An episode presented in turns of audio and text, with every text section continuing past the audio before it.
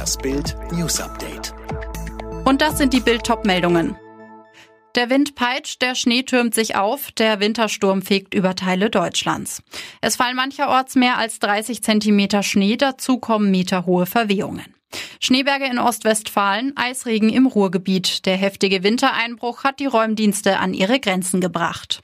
Die Polizei musste spiegelglatte Autobahnen sperren. Es gab hunderte Unfälle. Bei der Bahn fielen Züge wegen vereister Oberleitungen aus. Busse standen vielerorts still. Der Deutsche Wetterdienst in Offenbach betonte am Morgen, der Schneesturm sei noch nicht vorbei. Hotspots sind der Niederrhein, das Münsterland, Ostwestfalen, das nördliche Thüringen, das südöstliche Niedersachsen und das südliche Sachsen-Anhalt, sagte Meteorologe Simon Trippler. Die Corona-Krise hat auch die Reisebranche schwer mitgenommen. Doch der Sommer 2021 macht Hoffnung. Erste Reisenachfrage werden wir ab Ostern sehen. Ab Mai rechnen wir mit einer größeren Zahl an Auslandsreisen und im Sommer wird die Reiselust der Deutschen wieder groß sein. Das sagt der Präsident des Deutschen Reiseverbands Norbert Fiebig zu Bild. Damit stimmt der Verband dem Tourismusbeauftragten der Bundesregierung zu.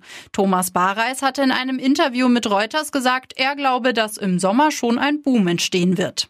Diese Hoffnung hat der deutsche Reiseriese TUI, ein Sprecher zu Bild. Diese Aussage von Herrn Bareis ist für die Branche wichtig und gibt Veranstaltern, Reisebüros, Fluggesellschaften und Hotels eine Perspektive. Und jetzt weitere Bild News. Die SPD bereitet sich auf das Wahljahr 2021 vor. Auf einer Klausurtagung heute und morgen steht das Programm für die Bundestagswahl im Mittelpunkt.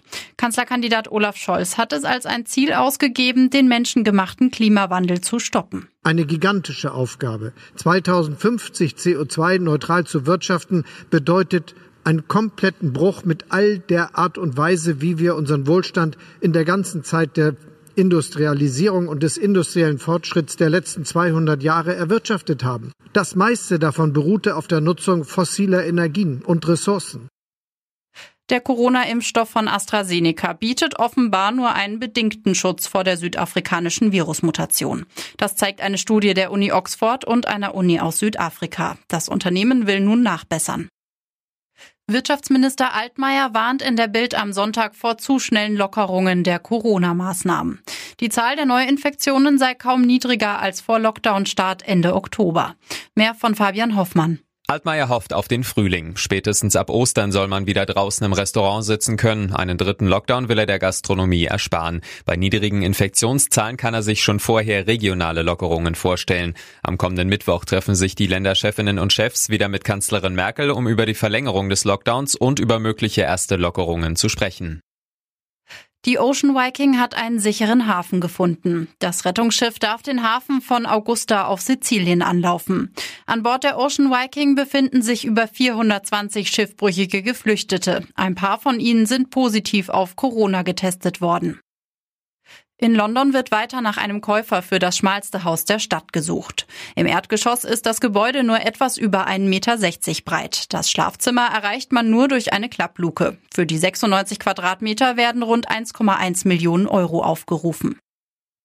In den USA steigt heute Nacht der Super Bowl. Die Tampa Bay Buccaneers spielen gegen die Kansas City Chiefs.